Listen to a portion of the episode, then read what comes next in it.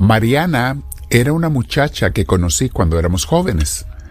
Era miembro de un grupo juvenil que yo coordinaba en una iglesia. Hoy les contaré algo sobre ella. Pero antes, mi hermana, mi hermano, te invito a que te sientes en algún lugar con tu espalda recta, con tu cuello y hombros relajados, y vamos a permanecer en la presencia de Dios invocando su nombre.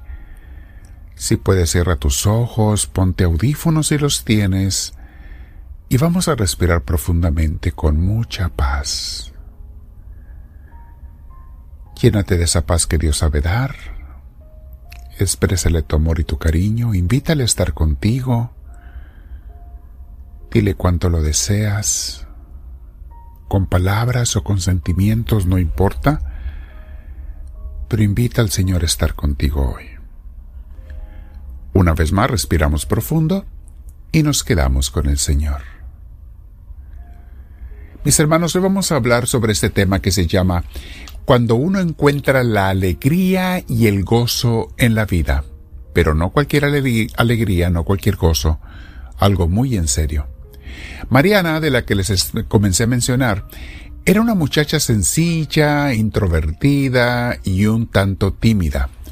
Era miembro de un grupo juvenil en el cual yo dirigía, formaba y daba eh, temas de formación espiritual, de formación humana, en fin.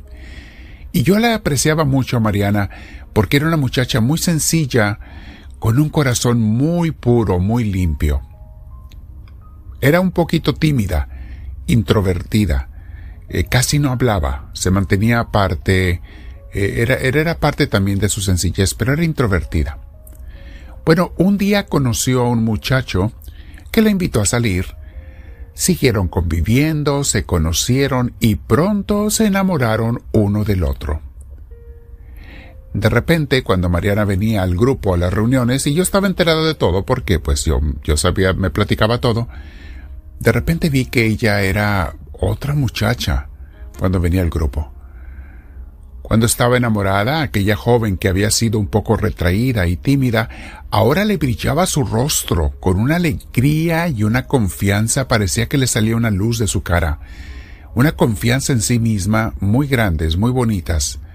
Seguía siendo sencilla, pero ahora se le podía ver un gozo que le brotaba hasta por los poros.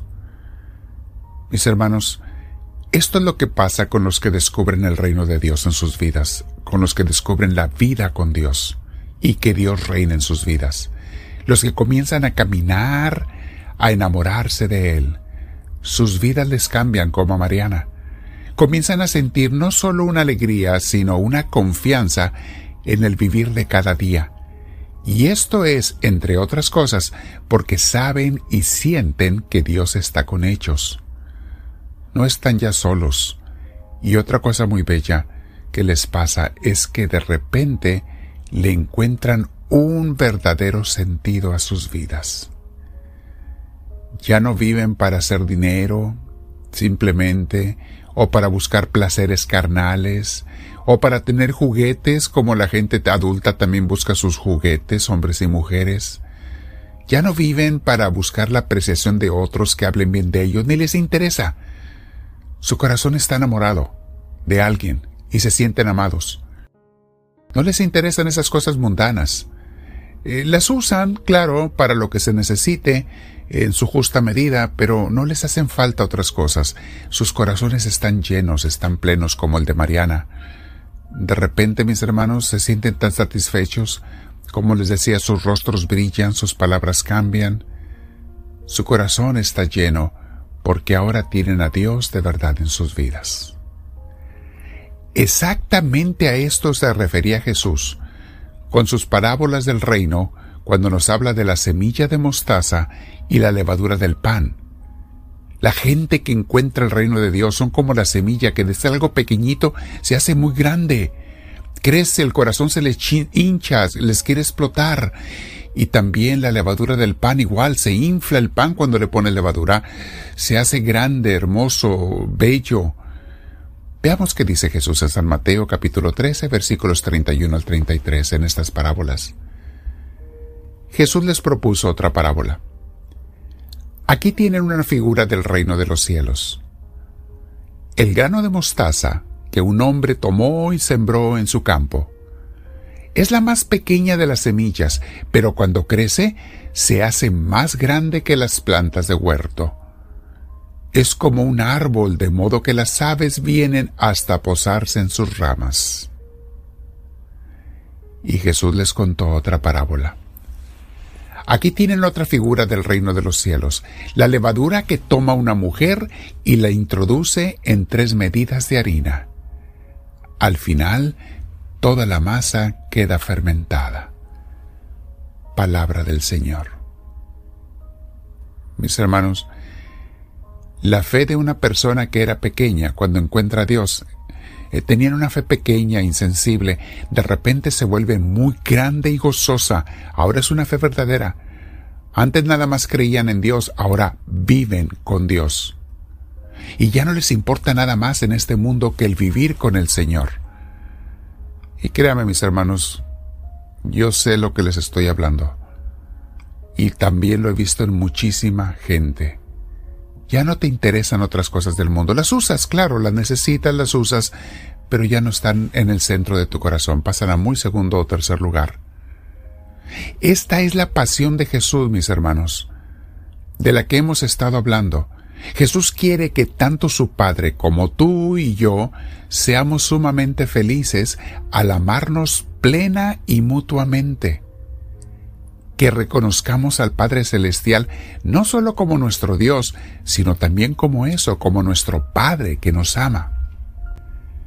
Y que lo amemos con todas las fuerzas de nuestro corazón.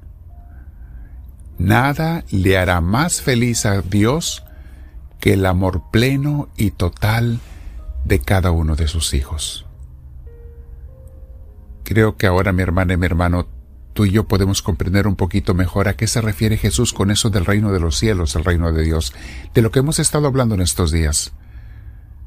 Dios quiere reinar en tu vida, no porque Él quiera grandezas, Él no las necesita, ya es Dios. Él es Dios, no necesita grandezas. Es inmenso, es infinito, pero hay algo que sí le falta tu amor. Eso es lo que a Jesús y al Padre Celestial les hace falta para estar completos, para sentirse plenos. Tu amor. ¿Sabes por qué? Porque está enamorado de ti y de mí. Y el que está enamorado no anhela nada con más gran, gran, deseo y, y gusto que, que el ser también amado y correspondido. Ya vamos entendiendo un poquito mejor, mis hermanos, a qué se refiere Jesús con las parábolas del reino. Y Dios quiere que ese reino de Dios crezca en tu corazón como la semilla de mostaza que se convierte en un árbol grande y como el pan que se le echó la levadura que se convierte en algo grande y hermoso. Quédate platicando con Dios el día de hoy, mis hermanos. No se te olvide, si tú quieres a Dios de verdad y lo quieres empezar a amar, también haz que otros lo amen. ¿Lo quieres hacer feliz? Llévale más corazones, más amores, más de sus hijos a que lo amen. Reparte las enseñanzas, habla del Señor, invítalos a la iglesia. Invita, habla, no importa que te rechacen, con gusto aceptamos el rechazo por el Señor. Con gusto, que nos digan lo que quieran, mientras sea para la gloria de Dios. Mi hermana, mi hermano, si no te has suscrito, hazlo, porque es parte también de repartir el reino de Dios para que las redes nos den a conocer con más gente. Hazle seguimiento, following, suscríbete, ponle la mano hacia arriba el like. Otra gente lo hace para, eh, no sé, para ganar fama y dinero. Aquí nadie está haciendo fama. Aquí lo único que queremos es el reino de Dios. El reino de Dios en tus vidas, mis hermanos, en nuestras vidas. Quédate hablando con el Señor por lo menos otros diez minutos. Si puedes veinte, mejor. Y dile, háblame Señor, que tu siervo te escucha.